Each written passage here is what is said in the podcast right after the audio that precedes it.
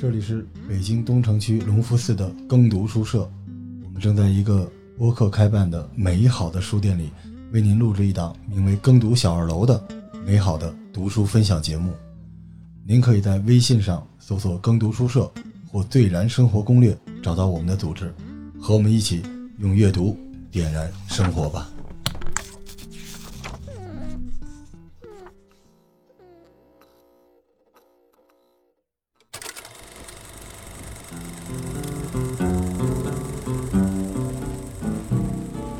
I don't want to set the world on fire.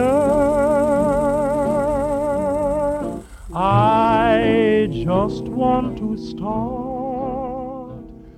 欢迎大家收听这期的《耕读小二楼》，我是罗叔。我是凤宇，我是瑞希，瑞希现在越来越自信了哈，嗯，对，之前每次都看看你，看看我，我是我能说吗？我是瑞希，现在都咬着后槽牙说我是瑞希，不得了。对，今天这期节目也是一咬着后槽牙听的节目啊，都是大狠书，我们就直接来吧。啊那凤宇先来，凤宇你之前去哪儿了？隔离啊？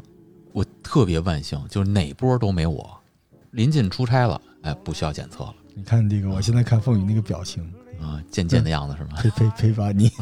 这事儿不好 说。我跟你讲，嗯可 那有些你们不知道的事情正在发生 着。啊，对好嘞。然后凤宇来推荐今天的新书，这本书就是前两天这个在出差的时候，哎，拿的一本，叫《江湖金口诀》啊，这手手抄本儿听着，哎你这是不是这你是不是又是潘家 园抄的呀？这到现在这本书我忘了带过来了啊。有一什么问题啊？就是在这个出差的时候，然后买的这本书。但我说实话，罗叔啊，我这个都不确定这是一本书，我只想知道哪儿买的。呃，确实是网上买的，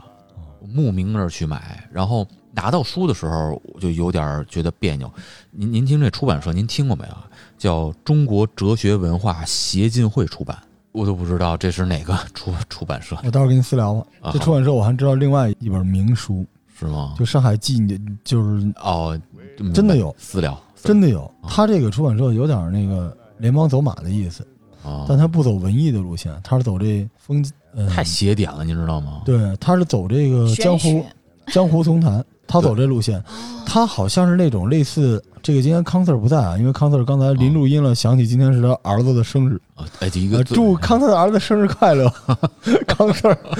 有一些出版社也有版号，但它有发行权。哦，嗯，其实就跟当年有这个，这不能叫本子，就一些漫展或者一些学术交流会上，有人自己印一些书，他这些书是能卖的，但是他没法上架，有点这个路线，哎，对你你折的特别好， 是吧？对我也不容易，你现在也是有身份的人我有身份证的人吧？我嗯这书作者叫孙海义，这哥们儿是一个收藏家，他收藏的东西就是各种跟八卦呀、江湖啊这些的段子呀、这些东西，他把这些东西攒一块儿嗯，整理成了这本书。播客 嘛，哎哎呀，杀人放火鬼故事，但是你别说，人家收藏的真齐。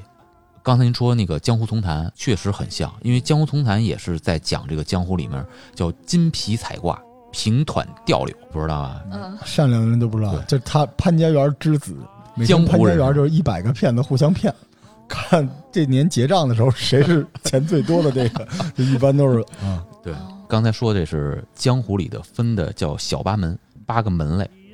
金皮彩挂，金就是算命，啊，那就跟这本今天讲的这对本书是一样的哎，就是算那算命。然后皮呢，我就就延展一下，可以是吧？啊，皮呢是卖药的。嗯，啊，啊，卖野药的。以前药店什么这不嫌贵嘛，老百嗯姓，然后上这个早市儿啊，或者说庙会上，哎，发现哎有卖药的，哦不是中医啊，啊这是江湖丛啊谈，就是对江湖上的这些卖。膏药的，卖膏药的，哎换句话说，就基本是都是你也可以理解为骗子，他这个嗯是有技术的骗子，不是生骗。对小八门，哎哎，这小八门也是也是骗，大八门风麻燕雀，有空咱聊这那有个。点狠了，这啊个嗯这不让聊。我录了一期就是下架了，嗯，好吧。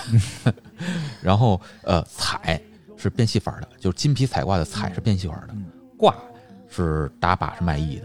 就是其实就是在早市上都能见到，可能是你可以理解为天桥这些江湖艺人。对。然后还有平团吊柳，那个评就是评书，哎，然后团是那个团字儿，就是团结的团，但哦在这儿念团团，说相声的啊，啊，说相声，团是说相声的，柿子入了团金刚，哎，他们自称这叫春点，对，就是黑话。因为比如我跟呃我跟凤女士讲黑话，啊我什么为什么要普鲁讲姆嗯黑话呢？就是证明我们是行内的人，是这意思吗？是这样的，哎首先是不是江湖中人？江湖中人就是互相之间呢，呃，既防着点儿，又别互相相互还要保使护，活，哎，互相在保护。还有一个就是说，比如今天这个你在家生病，你是一富家小姐，凤雨呢在旁边，她是给你们家变戏法的，但她知道你生病了嗯，所以我是一个大夫，我来的时候，她就会讲一句黑话，让我知道你生病了，或者你生的什么病，我可能就能得到这个活儿。夜里边我们俩一会，哎我就得承她一人情。对潘家园之子曾经让我给富家小姐瑞希治过一次病，我将来欠你一道。就是这帮人之间互相是有个保护，这叫春点。对嗯，我懂了，而且是对还要给彼此兜着点儿，是吧？是兜着的，点儿兜底，嗯，还有一个也是画个地盘儿，哎嗯对吧？就是这是我的地盘儿了。对但是这个为什么叫黑化？就是建国之后有一段时间啊，这个江湖丛谈这春点，就是它有点儿余孽的意思，哎，对吧啊？一说黑的嘛，就是你不被管理的，可能就是不太好的东西。但是现在很多话都是那时候来的，对，对招子这一对儿好招子，那嗯眼睛好看日常生活中啊你颠儿了。啊，嗯第二对了对，全都这个老北京好多 就是这啊黑扯话乎，啊，扯着。啊，对，原来这些都是有黑意啊思，话，嗯，盘道用的。哎你还真说着了，就是这个，就叫盘道，对，哦就叫盘道，对就你们 CV 一见面就叭 叭叭叭抱我抱我 哎我以为就抱我，报谁？刚说完这么多儿子不能不能不能歪 楼，又歪成这样了。但是确实是江湖人众，嗯，对但那时候江湖跟瑞希喜欢的那种仗剑走天涯不是一样，啊就是你喜欢的那个江湖，就武侠江湖对，他这个江湖可能说是就是卖跑艺的。江湖的，哎就就是啊谋生，跟咱们上次说的那个日本的那个怪谈性格啊那对有点点意思，有点那个意思，像没对错。呃，像说百物语有点那但意是思，我记忆中的就什么车船垫脚牙，我当时只记住这些，就是这些都是不爱做的职业，但是没有听说过这江湖里的但名字。他这个都是三百六十行里边大行业小行业，对，嗯，所以刚才说那个平团调柳，最后俩说完，一个是调，嗯就是投机倒把，买了卖了，卖了买了，哎，啊柳那柳就知道柳的活儿就是唱，哎，唱戏的。对哦走这柳个，又又懂了好多。人家嗨，你学这干嘛？潘家园了，以后给学了点儿，对呀、这全了嗯是就解是满胡同人都认识，走到潘家园里，我跟你说，买冰棍儿都不用给钱 的，就买冰棍儿不给钱， 非给还不找，就是可横了，就看书也不给钱， 他又来了，对，赶这快给 他。练的都是铁马 桩，一站俩小时。嗯黑话一说说一下午，互相给对方递水，就是不买东西，滴水是什么意思呀？ 渴了。哎呦喂，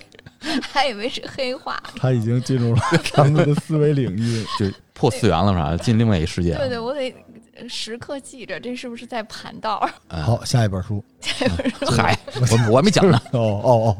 把金就是算卦相面，这个人他总结的叫做江湖金口诀，等于是这些人的入门的课本儿，可有用了，真的这些。这个以后找男朋友什么的，看你面相你，见过面吗？其实相面，我我给你讲过个故事嘛。嗯，你来。哎呦，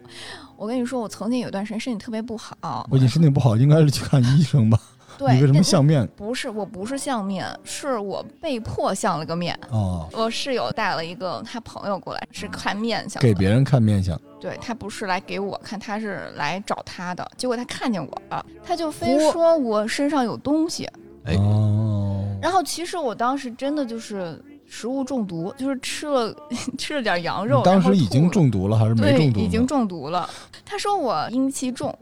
就非说我这面相是招东西的那个面相，就掏是东西。我回家调理好了，回到北京，他就跟我说，我们就不要一起合租房子了。我告诉你啊，嗯就为什么说这本书推荐啊？这书里头叫说面女相，先谦后龙，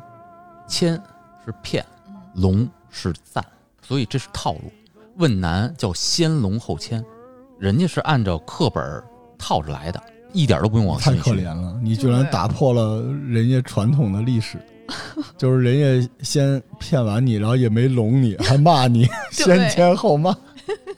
因为龙的事儿，我估计还没那什么呢。没有啊，就是不对，他那个人聋的不是他呀，嗯他只是一个受害者，他炮灰人聋的是他那个室友，哎，那边可能就已经得了势了。你肯定吗？哎对，就请了个什么东西，啊或者哎花了点钱。对，哎，这个先签后聋，先聋后签，这有点意思。啊嗯，这个套路必以须后你对我就是永远聋，那聋那聋聋聋聋聋，我只需要 聋，对，我就聋，嗨嗨，聋我，爸 爸，他是这么说的啊，就是这里头有几个词儿，那就先跟大家说一下，叫敲打、沈牵、龙脉。敲打敲就是旁敲侧击，就是左问问右问问，打突然发问，哎，你今天穿的什么？维西，还有多少钱？上一个男朋友什么时候分 手的？呀，忘了，然后啊敲，对，是吗？想不清楚了，想想嗯是男的想吗想？，他什么类型的？头发什么色儿？头发吗？嗯，戴眼镜吗？嗯是编剧 吗？室友 吧？哎，好尴尬呀，他继续，哎好不好 能一直没有男朋友 一啊，直一直在签啊啊，对，呃，这不是钱，这是敲这敲一直在敲打，是转折性的突然发问。刚才说那个审是聊的过程当中还有察言观色，不光拿话聊的是有进有出，同时还有察言观色。呃中医这个望望闻就是问这切，牵刚才说了这是骗，对吧？其实不能叫骗啊，就是刺激、恐吓。瑞希，你会有男朋友的，你这是你签的吗？你吓唬他，你真的你是赞美恐吓他他。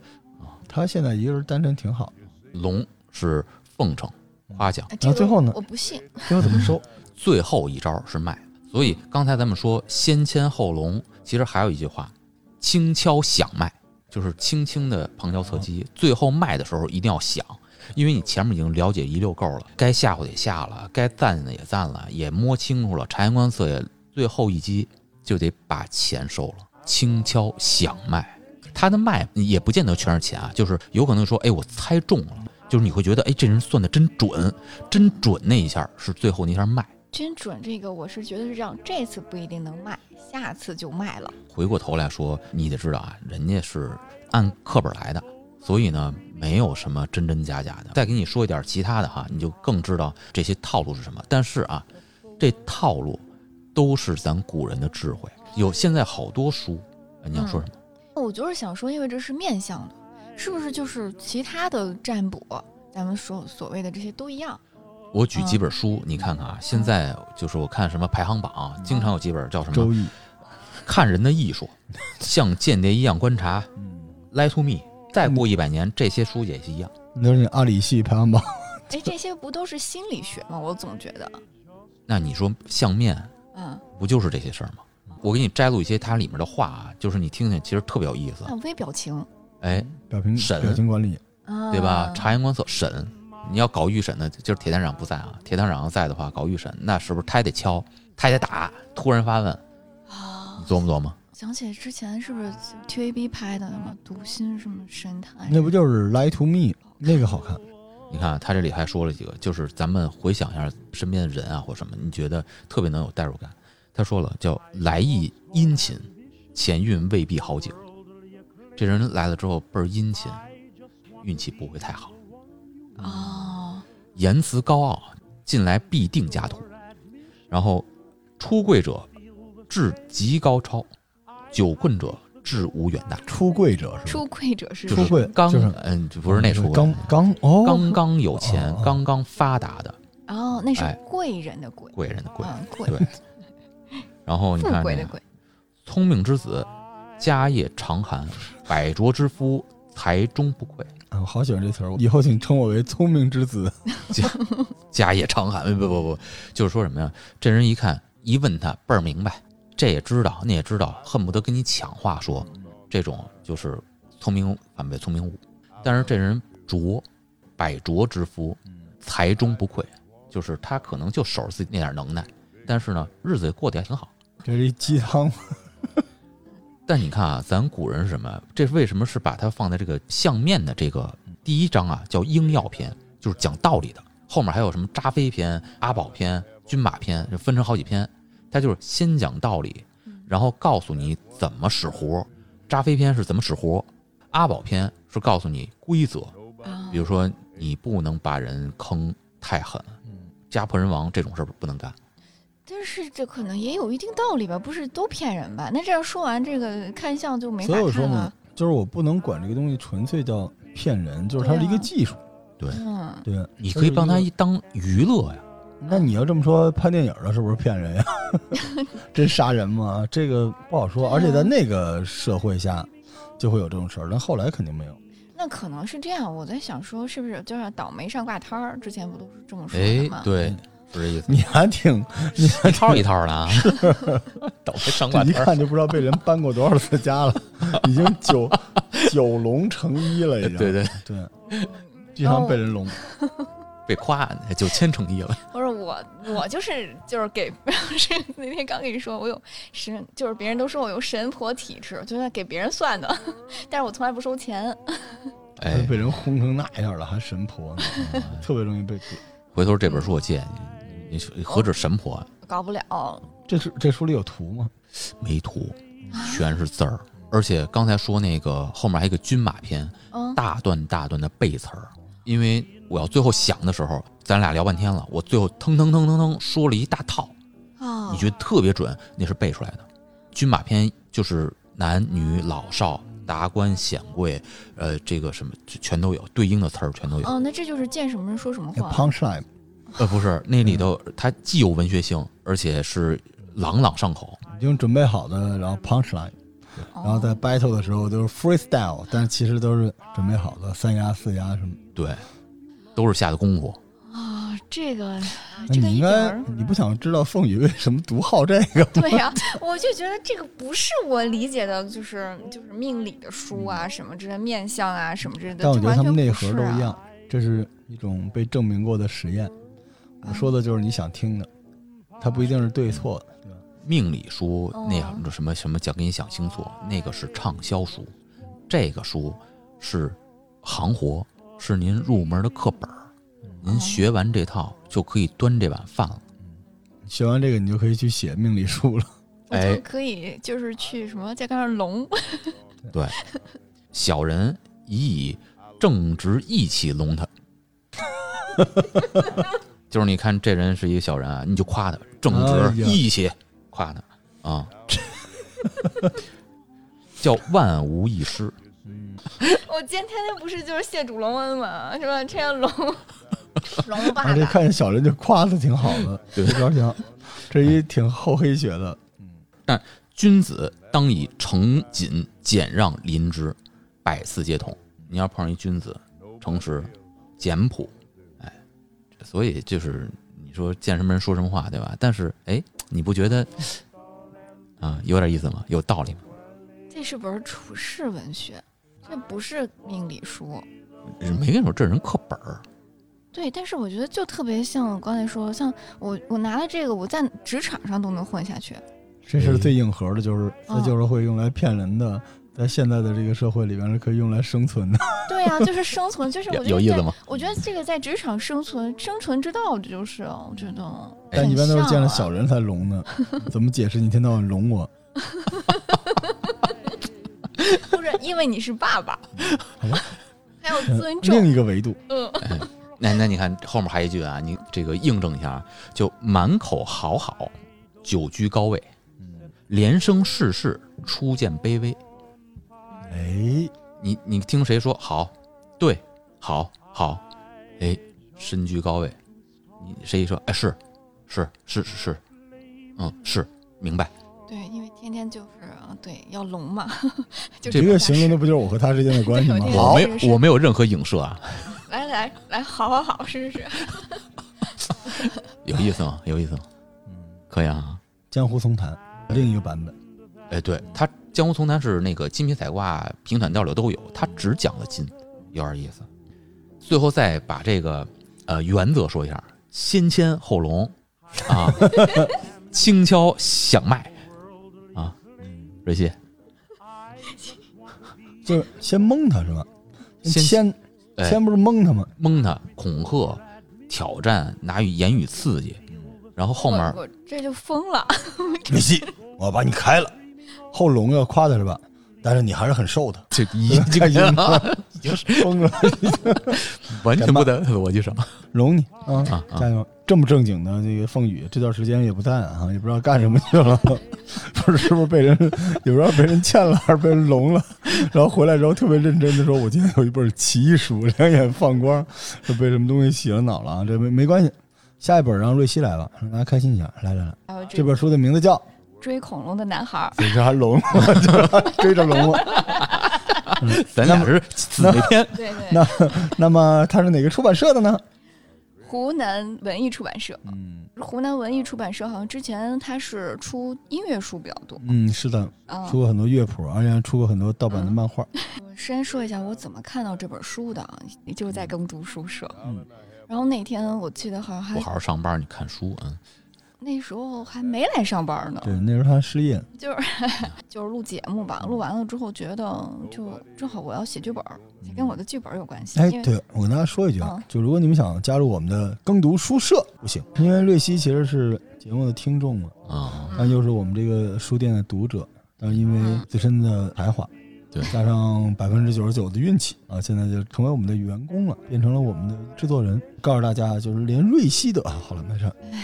一声叹息，真的是一声叹息。 其实当时就是为了找，呃，因为我要写一个关于恐龙的故事，但是这个恐龙的故你 为事，什么要写一个关于什么恐剧？本儿你？呃，因为是给小朋友看的，嗯嗯，恐龙的故事，因为我觉得我自己是一个没有孩子，而且也没有生活中没有小朋友嗯就交流的这样一个，就是小朋友，真的，嗯，没有没有跟他们交流的经验，所以我很怕我自己写的东西就是就是语言上呀、或者什么的，就跟他们不太搭，就是怕写的不太好，嗯所以我就去找一些这样就写的更不好了，书，就可能嗯找点自信。不不不，想找一些看看别人是怎么写对话的，就写故事的，嗯然后就本来是想找绘本的，然后结果你看们到绘了，本里有字儿吗？不都是画儿吗？嗯，但是绘本它会有一些小的对话，因为它基本上都会浓缩成对话了，嗯然后它因为它故事它都会画出来，嗯在找的时候我就突然看到了追恐龙的男孩，哇，这不就是我想要的吗？哦嗯 因为那个那个书的封面就是一只恐龙嗯，然后和一个男孩儿，嗯，哎，我还没抱什么希望，哦但我打开之后，我突然发现那天我基本上看了一半儿吧，真的就嗯买了吗？哦，这这里 的书， 啊，对，好，嗯接下来这我买了好不好？以后再也不要说我这整天这个真是啊真是我就知乎上看了，他只是 会就是员嗯站在书店里白 嫖，您是潘家园我儿，我真 接上，是作者是贾科莫·巴扎里奥，意大利人， 然后哦，但他很小，九七年出生的。然后这是本意大利的畅销书，当时为什么喜欢？就是他写了就是人家庭之间，不是他写的是他弟弟，他弟弟是嗯唐氏综合症，嗯、哦，然后呢，他妈妈怀孕，然后一直到他就是大概十二岁，就是乔就是乔万尼就是他弟弟嗯十二岁的时候的一个故事，就等于是他陪伴他，嗯，等于是他他以哥哥的身份来写这个，而且在这个时间他还经历了他自己的成长青春期，他的书的一开始其实嗯是以一种孩子的角度去写的，明白，就是他本身就是一个孩子，然后看到一个孩子出生，然后他爸爸妈妈又是一个很，就是他爸爸是在幼儿园工作的，然后所以他妈妈又很喜欢看书，啊，等会儿先理一下，瑞希介绍书就永远有这个特 点，你讲他半天，他会在很短的时间内让你完全忘掉这本书。就就就是要继续啊，嗯 刚才我觉得刚才不是你讲的特别我 好，不会剪的，你说吧，啊真的吗？ 嗯，对，然后聋他快，你你讲的特别好嗯，然后刚才说的这一些呢，就是让我们已经嗯对这个故事概况已经有了一个充分的了解， 跟这个书名有什么关系呢？书 追名男孩的恐龙追恐龙的男孩啊哦，那那那这个追恐龙的男孩是哥哥呢还是弟弟呢？弟弟，然后我可以给你们念一段他的开始，哦好好的好的好的，然后这样我们就可以知道了。总之，这个故事属于乔万尼。乔万尼去买冰淇淋，蛋筒的还是盒装的？蛋筒的，可是蛋筒皮你又不吃。嗯，可是我也不吃盒子呀。他十三岁了，笑起来嘴巴咧的比眼镜还宽。他会偷偷拿走流浪汉的帽子跑掉。他喜欢恐龙和红色。他和女同学去看电影，回家就说我结婚了，就是这样子的一个男孩儿。啊，所以他那会我喜想欢起恐当年有一个叫什么“窗边的小豆豆对，”，就是那种类型的，就是对以小孩的视角和模拟了小孩的口吻写的那种质朴。对，我看过一个小姑娘的一个片子，就是她被城里人送到一个乡村，然后他在乡村里边去灌香肠，然后偷那个麦子酒什么的，我觉得特别好看，到现在我都记得，就这种类型的书。嗯，其实这个故事特别像就是日本的嗯一些动画片儿，嗯我刚才听你读这个，我觉得它给人一种什么感觉呢？就是就像那个窗边小豆豆一样，它是拿孩子一本正经的讲述，但我们能看到，就是孩子其实是很认真的生活，他对每件事情是认真的，但我们能看到是孩子所特有那种，而且童趣我啊而且我能感受到作者对用心，因为作者其实是呃商量了很，就他之所以我觉得之所以会写的这么好，就完全是因为他真的去找到了他当时的那种生活那种感啊觉，然后怎么去表达。我觉得他让我让我能够深切的感，而且有点梦幻，他写的不是很真实，还有点儿那种幻想的色彩，就像童话，就像现代版的童话，就是现实中的是童话一样，不太但像嗯他那种。把对弟弟的这种情感都注入在里面了。嗯，对，因为它里面还有他在青春期的时候，他在青春期的时候他是排斥他弟弟的，因为他觉得丢人，啊，他是拒绝跟他的朋友介绍他有一个这唐氏综合症的弟弟，因为唐氏综合症的人其实是他只有八九岁的智力，就是最后发展到他他只能最高还只能是八九岁的智力，而且长得很奇怪，嗯嗯，而且他明白行走也很奇怪，而且他会发出很奇怪的声音，然后这等于他的智力也不高，然后外形又很奇怪，他其实他们是拿残疾证的，嗯然后对于他来说，他就觉得在他在青春期的时候，他就会觉得他丢人了。但是后来，嗯，他跟就是他发现，虽然他这样对待了他的弟弟，但是他弟弟回馈他的依然是爱，嗯就依然对他就是依然报以最就是微笑或者什么，他从来没有计较过。对然后导致他就重新去认识他的弟弟，然后陪着他去录视频。最后的时候，他的那个视频火了，就他们就是啊，是一采个现代采的访书哈的，。对，他是才九七年的，瑞希是一个特别善良的人，对，挺孤独、缺爱的那种。嗯，你只要懂得感受爱就行。别人对你不管是一点点好，还嗯是什么，其实没有人有义务对你好的。所以你以嗯、后多加班 哦，要感恩。对我在感， 其实这个书里面还有就是他的父母，真真的是让我感动，因为他们得知他的孩子有唐氏综合症的时候，依然把把他生下来了，并没有把他就是真的打掉或者什么。就因为他尊重生命，然后他妈妈就开始研究这个病。这个家长真的很重要。对，他让所有的人都懂得了感受爱。乔万尼会说，他是一个食草类的霸王龙。 他说一般人呃看不出来，嗯有了一个非常好的家庭，所以才能写出来这本书。我觉对得，就为对什么叫追恐龙的男孩儿，就是因为他喜欢最喜欢恐龙。就是他们之前，他爸爸不是幼儿园园长的秘书，当时他爸爸就拿了一卡车，嗯，就是从幼儿园里面淘汰下来的玩具，啊，然后然后把所有的都摆在那儿之后，然后他最喜欢小朋友的时候好像都好喜欢恐龙玩具，啊大了也喜欢。我们小时候玩过类似的游戏，就比如说你是个国王，哦，我是我是爸爸什么的，你滚！嗯然后我会竭尽所能的去表现一下，在我的认知范围内这些人会怎么样，对但他会有一个极强的表现欲，没错儿，嗯，对他所以很这喜就是欢他们跳拍舞，视频的对他很喜欢跳舞，爱这件事情很难，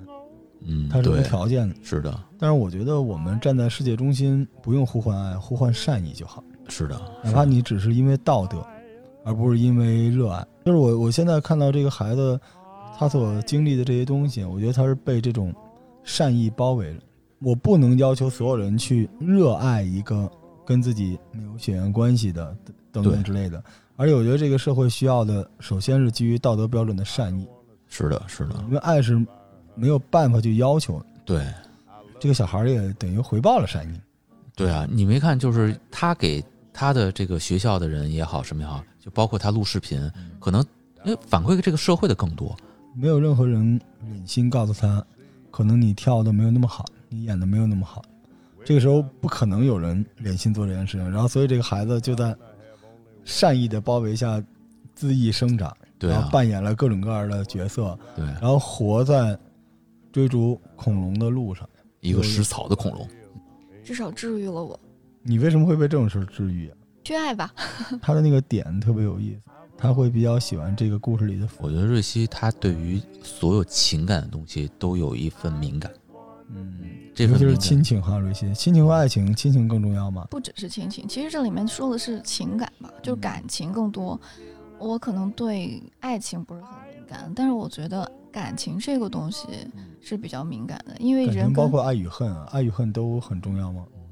嗯就是微妙的，其实还是挺重要的。人没有那么多就是强烈的感情，嗯全部都是很细微的，不管是语言还是肢体啊，然后在平时的小小的，就是咱们交往中都会体现出来。所以情感，我觉得就是人人跟人之间的那种细小的情感，比爱情这种浓烈的东西更重要。嗯，这个完全不像是一个爱看耽美文学的人说出来的话，嗯，对，因为爱情这一部分他自己已经把自己玷污了，你知道是的，他只看耽美，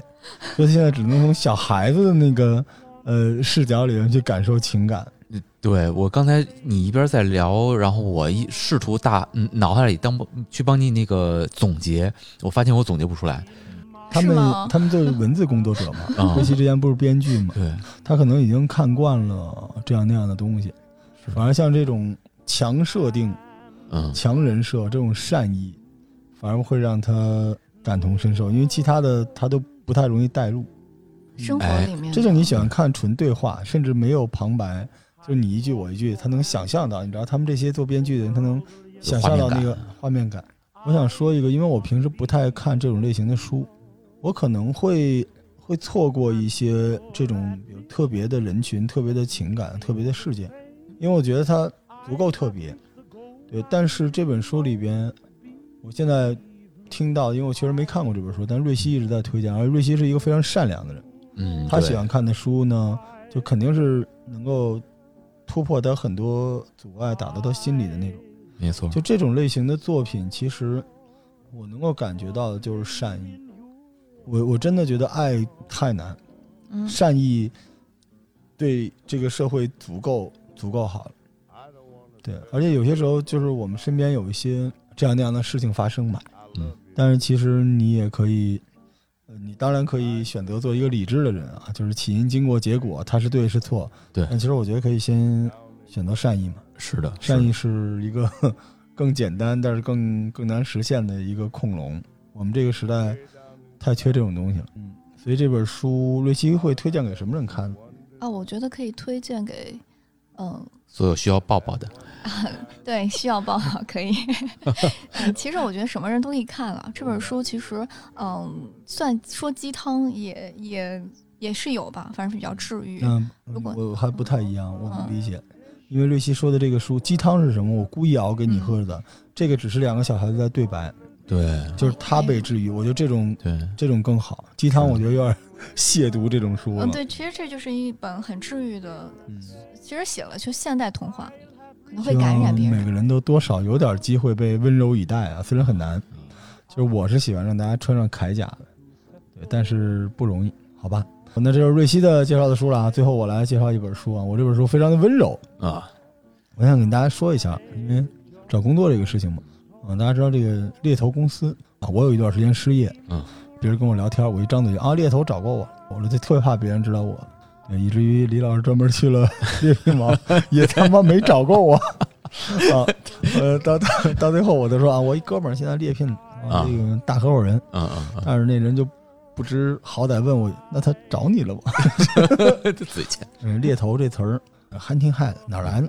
什么叫猎头呢？来自一个特别古老的甜美的传说啊，就在过去这个人呢，为了夺取对方的资源，进行了一些争执。而在过去古代，对方最重要的资源是他的生产力，再往回说呢，就是他的身体。哎，说到这个，瑞希高兴了。但对于一个人的肉体来说，最重要的资源是他的头。所以呢，我哦，们现在说的猎头，真的就是古代狩猎活动中砍掉对方的头的意思。所以血现滴在子，就真是这个，啊，血滴子还不是，血滴子是把你头砍了就扔了。猎头的逻辑是，我一会儿会给你介绍，就是你的头对我是有用的。你你别你你你你拿他打比方，你别看我，过去的时候不是在战场上拿了头要回去领赏吗？嗯，这个还不一定是猎头，在古代战场上斩首是斩，一般都拿鼻子拿耳朵，因为你想象一下，啊一个它没头，头太大，你看一眼风雨的头，你能拎吗？你能拎几个，对不对？所以其实猎头是一个，他的意思就是我抢掉了你的核心资源嘛，我这儿增加了，你那儿就减少了。所以还有一点这个呃宗教或者说这个一些东西在里头它是双层，就一个是从你那儿做减法，啊，一个是给我做加法，这是猎头。所以我今天这个给大家推荐的这本书呢，就是非常温和，叫《人类砍头小史》，呃天，我特别喜欢这本书，啊，大家可以关注一下。这本书呢是英国的弗朗西斯·拉尔森拉尔森写的，然后他的出版社是著名的海南出版社呃，但是哎，刚好又不是那个。呃嗯，哎，对，海南有好多出版社，但都不是韩云良的那个出版社，因为那个出版社是假的。啊，哦，我这个我也没想到，啊海南出版社啊，这个跟大家说一下，出出版了一些非常著名的这个文学作品，比如说《十万个为什么》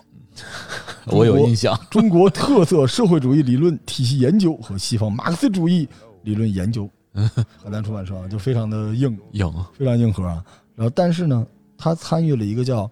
斯坦威人文丛书的编撰。我哦，想跟大家说，这个斯坦威人文丛书是，嗯、在我的世界里边，丛书世界里边，number one 是后浪的念汉清堂汉清堂对， ，number two 社科的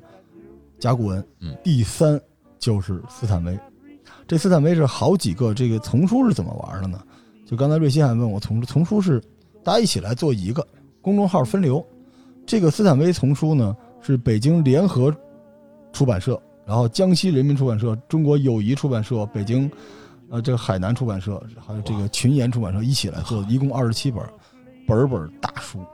这个我们著名的《梦的解析》都在这个丛书里边。啊，这个书非常非常的好看，而且长得特别像三联的书啊，真的是好，就是全盛时期的三联地下一层那种书，强烈推荐啊。对，这个，嗯，拉尔森在这个书一开始就说，这是一本关于砍头的书，它就是砍头，整个这本书从头到尾都是在砍头，因为其实我们现在已经没法目睹砍头这件事儿了，但是嗯我最早听说砍头就是菜市口对啊，是吧，什么血馒头什么的，人家哎对不可思议。啊，你敢看砍头？但那个时候对于北京人来说啊，这就是一个娱乐活动，对，大家都敢看，就跟祭祀一样，你不觉得是个事儿。然后那个时候你去看一些老照片儿，啊，那个时候讲八国联军进，我看过那种老照片儿，我叽里咕就噜满地乱滚的，那个时候是一个 party。所以他在说什么呢？说我们这些文明人与砍头这个野蛮的行径到底距离有多远？距离有多远？拉尔森在前言里面说说，人类的历史上塞满了被砍下的头颅，千百年来，人头就几乎一直装饰着我们社会的各个方面，从断头台到大教堂，从解剖室到画廊，到处都是人头。你说这本书啊，是一个这样的书啊，说就是比如说他讲到说近些年，但是最近少多了，就是之前这个极端的恐怖组织斩首，视频是受不了你看过吗？这个说实话，过去这个斩首得去菜市口，但现在你只要在网上，你就能看到这些斩首的视频。但是啊，你说这种静悄悄的围观斩首这种东西，难道没有揭示出我们内心深处某个隐秘的幽暗的角落吗？就是我就觉得有时候都，呃这这个杀戮啊本能，对不是对？本能，本能吗？对，然后它会这个吸引人，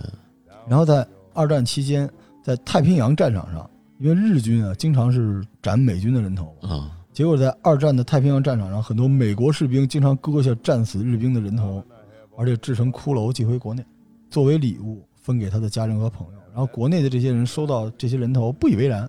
难道就是因为这些人头来自美军的敌人吗？他这个书是这个逻辑啊，但是这书里边没有这么多道德标准，没有这些灵魂拷问，这书里边还挺有意思的。然后他他说很严肃在弄这么一个事，是。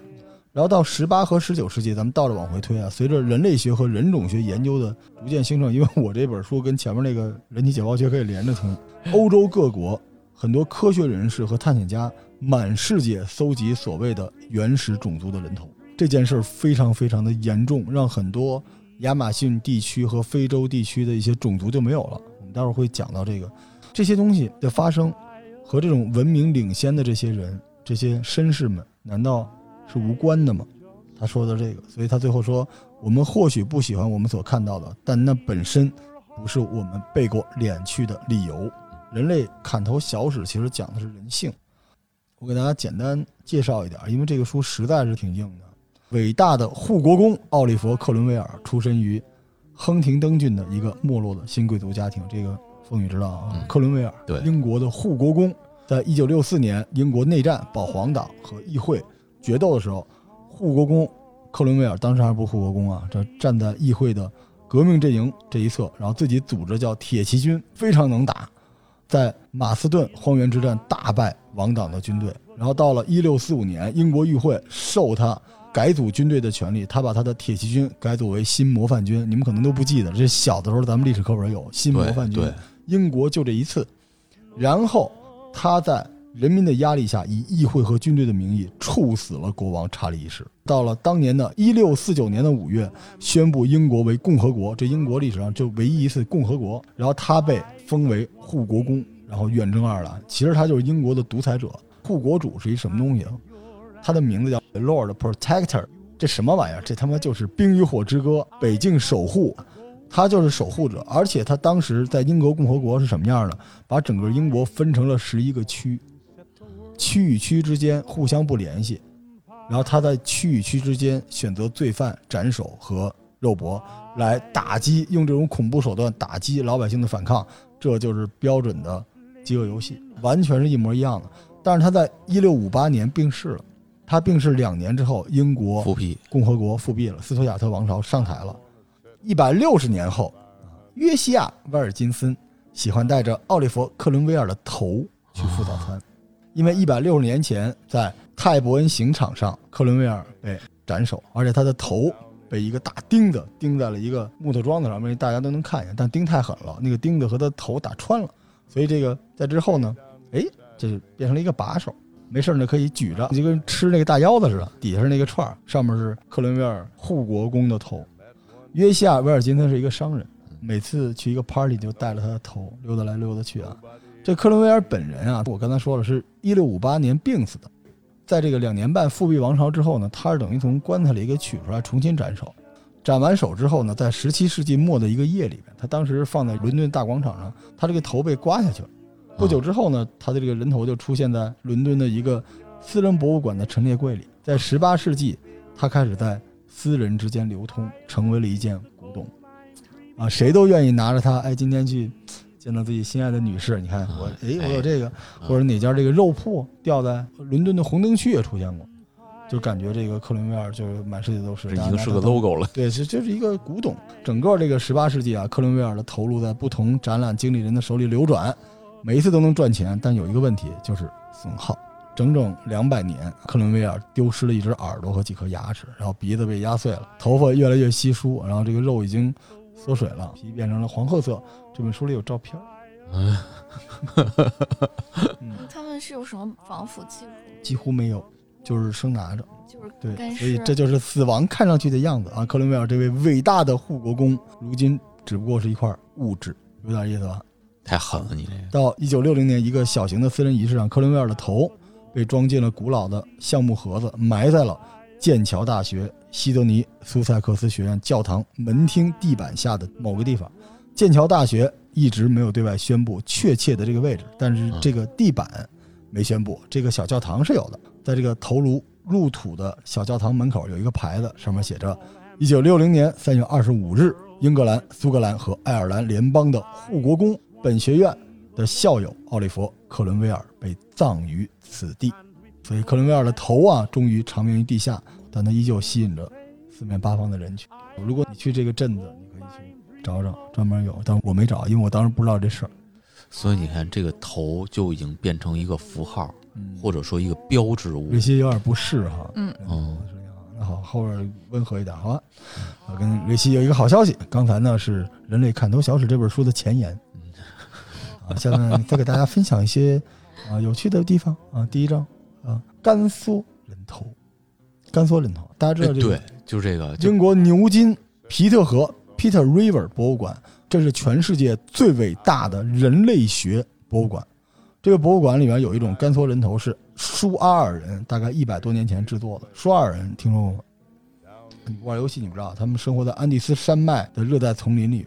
然后也是亚马逊人，就是玩大菠萝都知道对亚马逊战士。说这个亚马逊流域的人口最多的就是这个舒阿尔人，是当地最善战的土著的种族，英勇善战啊。在历史上顽强地抵抗了印加人和西班牙殖民者的入侵。印加帝国灭亡之后，他们没输，他们还赢了。而且由于刷尔人好战，他以猎取敌人的头颅来庆祝胜利。他们用一种独特的加工方式来缩小和保存头颅，所以当地的西班牙殖民者管他们叫西瓦罗人，西瓦就是我们后来玩的种族里边的野蛮人，人对，双手武器野蛮人，就是这玩意儿，一手弯刀，一手大长矛，巨人似的，这啊有点意思，不用担心啊。后边这个瑞希的表情已经舒展不开舒服了是吧？对没事儿，简单点儿吧。我介绍一下这个制作干搓人头的方法，先把这个颅骨和所有的脂肪和肌肉组织和皮分开。哦，就在头顶上掏一个洞，把这个颅骨牵一个盖儿，把脑浆弄出来，然后把整个的颅骨掏出来，就剩一个手套一样的，皮手套一样的，对，还有肌肉组织。然后呢，填充滚烫的鹅卵石和沙子，啊，烫，然后越烫越小，越烫越小，因为它会收缩。然后烫到最后呢，诶，只有人的拳头那么一点点。然后这些人头它是有实用性的，它是利用受害者的灵魂的力量，然后成为一个复杂的巫术仪式的一部分。献祭这个东西，就是它里边有一种灵魂力量。然后呢，这个一旦我利用了干缩人头的力量，比如说这个瑞希今天要录一期好节目，我咔砍下一个谁的人头，然后跟瑞希，呃瑞希张嘴，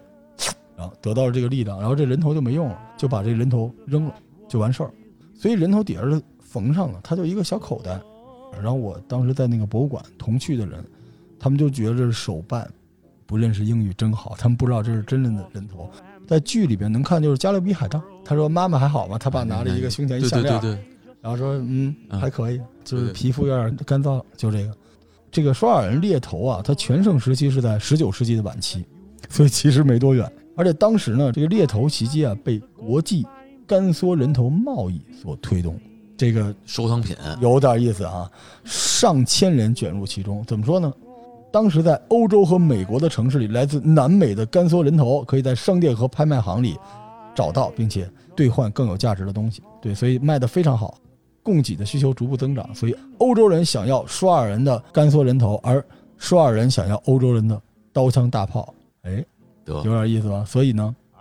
这两东西这交易成立了，所以干缩人头在上世纪呃十九世纪的晚期是一种货币。我们就说啊，在一八八零年左右啊，很多欧洲的移民来到了南美，对吧？然后他们当时呢，带着这个布匹弯刀、猎枪，跟这个土著索尔人交换本地出产的肉、粮食和人头。但是慢慢这些移民就住下来了，他自己就种粮食，啊，这个养猪，所以他就只剩下人头了。移民者呢对这个人头感兴趣啊，然后这个舒尔人呢又想要这个枪，所以当时在南美叫人头换枪，这个生意是真的有的。有一个最神奇的故事啊，一个舒尔人的酋长用十颗人头换到了三把火枪，然后用这三把火枪迅速的去伏击了另外一伙舒尔人，于是呢又得到了十颗人头，然后用这个十颗人头再去换更多的火枪，这是真实出现的事情。没有市场就没有伤害，但是文明人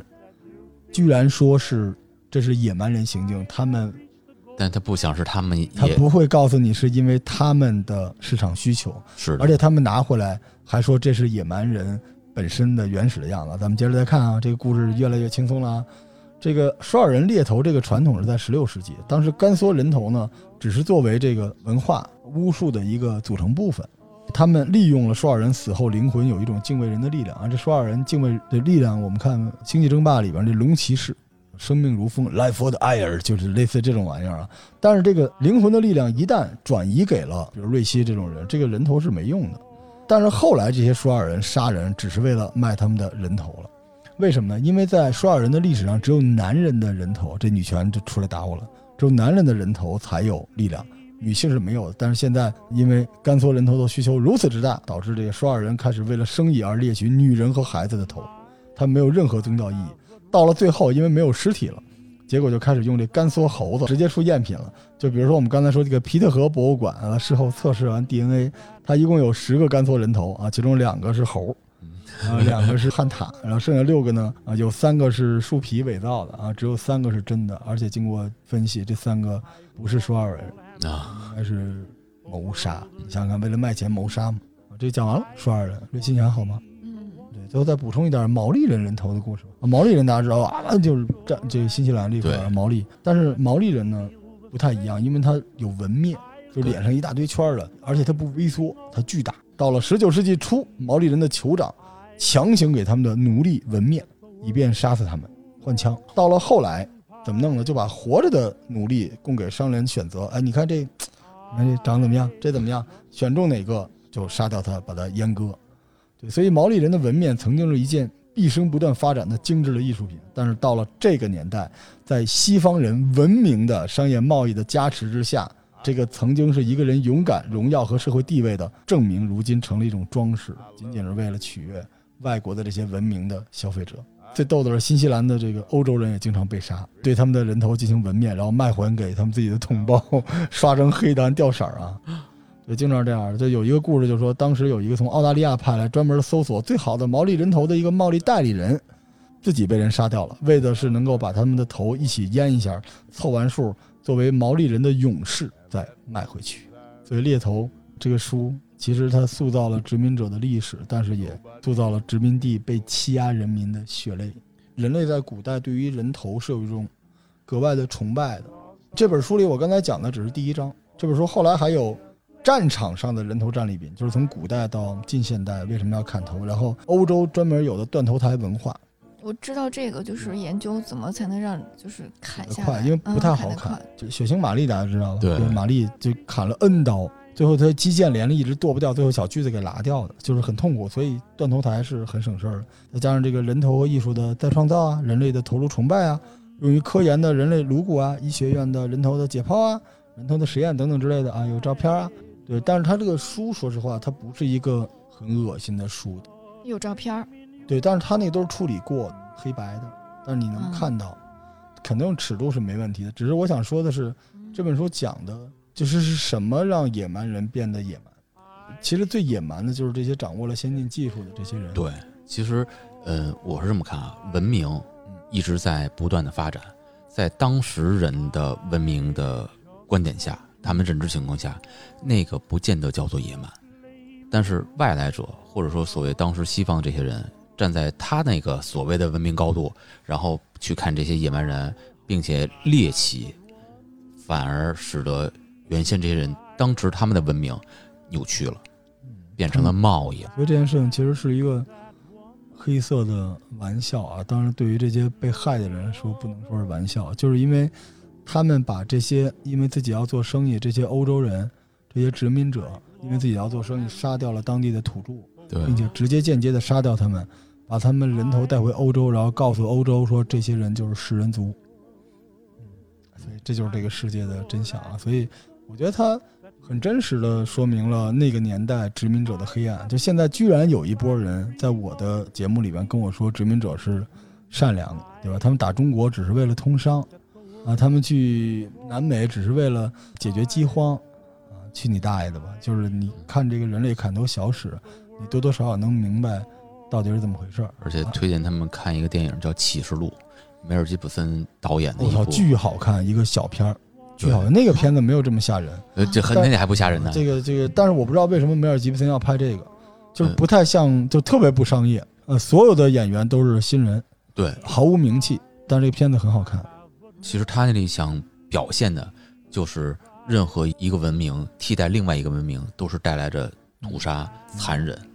和荒谬。好吧，所以今天我们有三个篮子，一个篮子里放了一本算卦的 书，一个篮子里有一个恐龙蛋，还有一篮子有有一个人 头，啊，希望大家选择自己喜欢的轮流服用。感谢各位的收听，下期再见，拜拜。 Worldly Bye-bye. acclaim. I just want to be the one you love. And with your admission that you feel the same, I'll have reached the goal line.